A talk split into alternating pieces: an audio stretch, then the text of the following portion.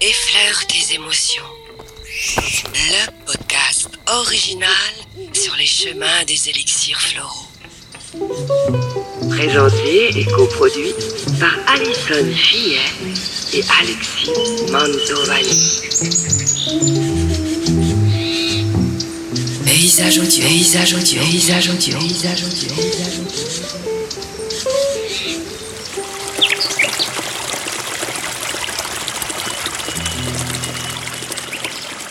On se retrouve à nouveau pour un nouvel épisode de votre podcast consacré uniquement aux fleurs de bac. Les fleurs de bac euh, qui nous permettent euh, de rééquilibrer certaines émotions, certains sentiments et on est toujours en compagnie euh, d'Alison Fillet. Bonjour. Et oui, toujours. Bonjour Alexis. Ah, Très heureux de te retrouver pour ce nouvel épisode.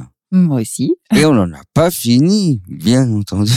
Et non, on n'est pas encore à la moitié. Ah bah oui, il y a- il y, a plein, plein, plein de fleurs de bac et autant de fleurs de bac que d'émotions, j'ai envie de dire. Oui, c'est ça. Et bon, comme je disais euh, dans un épisode précédent, les fleurs de bac, euh, c'est une petite partie, mais il y a encore plein de plein d'autres élixirs floraux qui ont été développés depuis. Donc, euh, il y a vraiment une gamme très large. Je, je crois qu'il y en a une, presque une centaine euh, passées partout. Ouh là là là là. Donc bon, là, on se contente des fleurs de bac. C'est déjà pas mal. Avec ça, il y a déjà de quoi faire.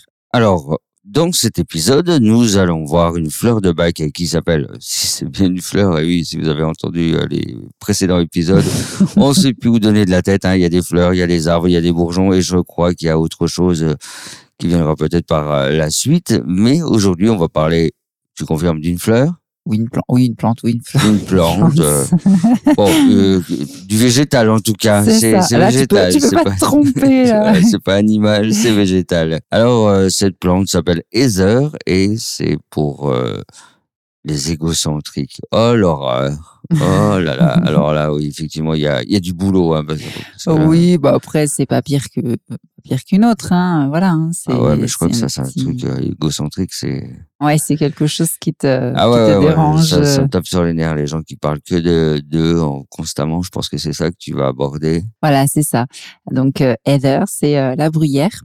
Donc effectivement, pour les gens euh, un peu auto-centrés, donc qui vont avoir tendance à, à beaucoup parler d'eux, à peu écouter, ça va avec en général. Souvent, ce sont des gens qui ont malheureusement souffert d'une sorte de carence affective. Alors peut-être dans l'enfance, de, de la part d'un parent ou, ou plus tard, mais voilà, en général, ce sont des gens qui ont beaucoup de mal à se retrouver seuls. Ils ont peur de la solitude et donc euh, ils cherchent par tous les moyens à, à combler ce vide qu'ils ont en fait à l'intérieur d'eux, hein, cette carence. J'ai aussi des carences affectives, mais c'est pas pour autant que je me retrouvais forcément euh, toujours entouré de, de, de monde. Moi, je, comme disait une certaine chanteuse, hein, j'ai besoin d'amour, des bisous, des câlins tous les jours. Quelle référence Alors oui, mais euh, encore une fois, tout dépend de la façon parce qu'un même euh, un même événement, euh, par exemple typiquement, euh, si on a eu euh, un abandon de la part d'un des parents ou du moins un manque d'affection, un même événement chez une personne peut avoir des conséquences différentes euh, chez une autre. Toi, peut-être que euh, en l'occurrence, voilà, tu as eu certains manques, mais c'est pas pour autant que tu vas développer cette cet égocentrisme, ce besoin de, de parler de toi en permanence.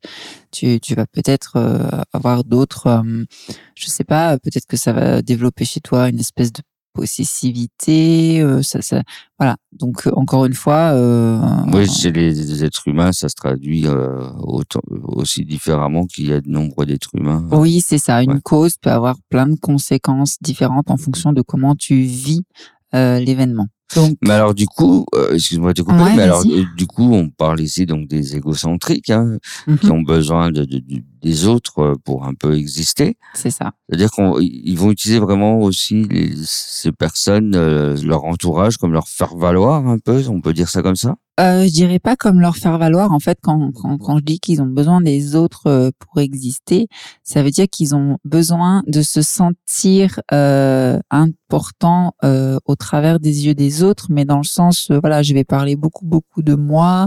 euh, J'ai besoin qu'on qu'on m'écoute. Ouais, d'une euh, quoi. Ouais, c'est ça, c'est ça. Ouais. Parce que la solitude leur fait peur. Et donc c'est des des gens, euh, voilà, si on si on parle un peu des symptômes. Donc, ce sont des gens, bien sûr, qui ont beaucoup, beaucoup parlé, hein, forcément. et puis, qui vont avoir tendance aussi, euh, physiquement, à être très proches, tu vois. Ça peut être des personnes très envahissantes, tu vois, qui rentrent un peu dans ton, ah ouais, euh, qui te parle quand tu es debout face à eux, ils se rapprochent de toi de plus en plus. Voilà, c'est ça.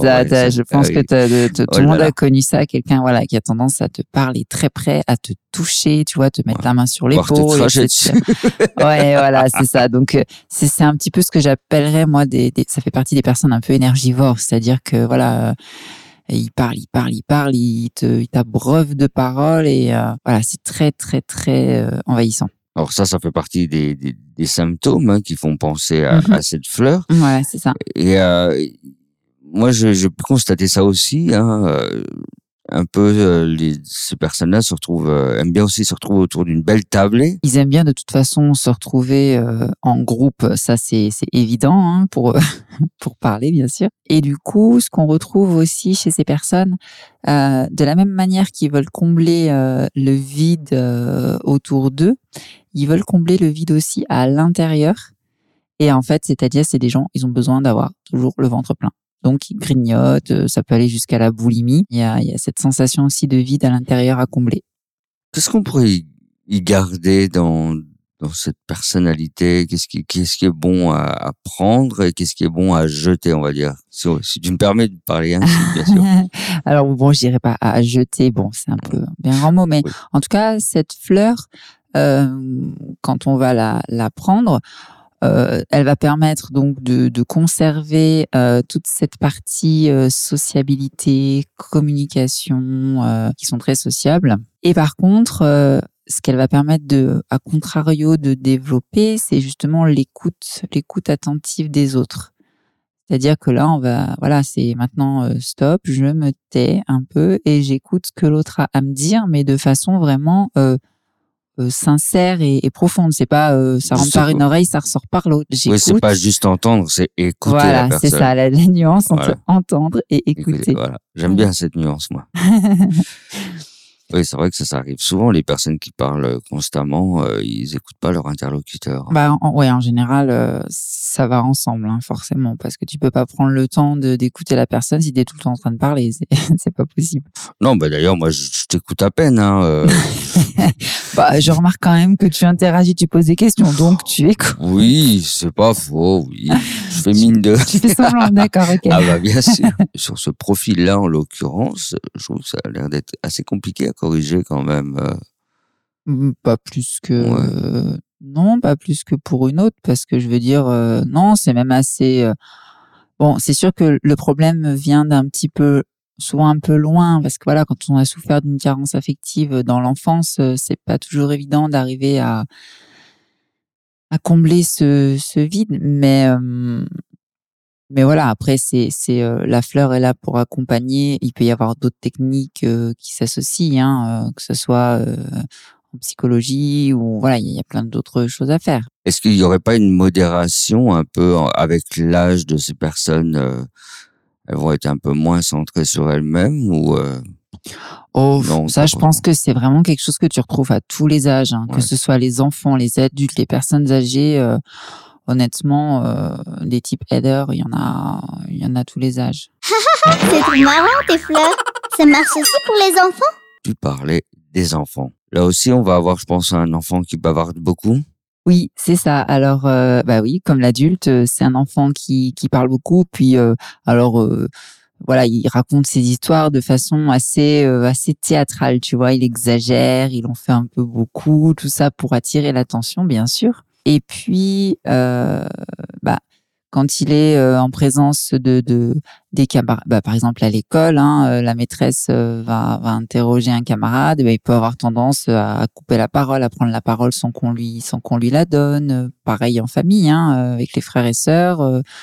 il y en a un qui parle, bah, lui il arrive, il raconte sa petite histoire. Enfin voilà, tu vois, c'est vraiment. euh, je parle, c'est moi, moi, moi. euh. Ouais, il la ramène tout le temps, quoi.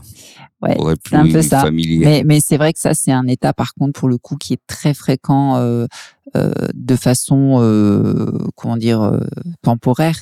Mais dans l'enfance, on le retrouve beaucoup. Hein. Les enfants, ils ont besoin d'attention, donc c'est classique chez l'enfant, ça. Donc ils ont besoin de curiosité aussi, parce que les, les gamins, ça parle beaucoup, mais souvent, c'est pour aussi s'intéresser à plein de choses.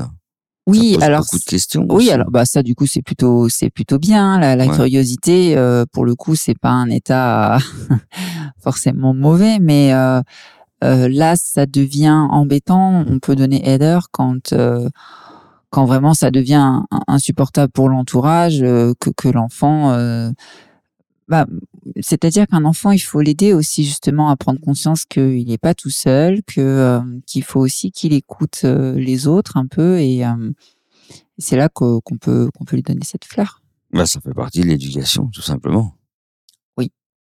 Exact. Eh bien, je crois qu'on a fait le tour de cette plante qui s'appelle Heather Mhm.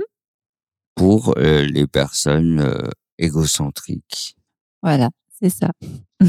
Eh bien, euh, vous en savez autant que moi maintenant. Merci beaucoup, Alison. On se dit à tout très vite pour un prochain épisode. Oui, à très bientôt. T'es d'accord de revenir? Oui, ça ça va aller. Je vais tenir encore un peu. Merci beaucoup. À bientôt. Ciao. Bye bye.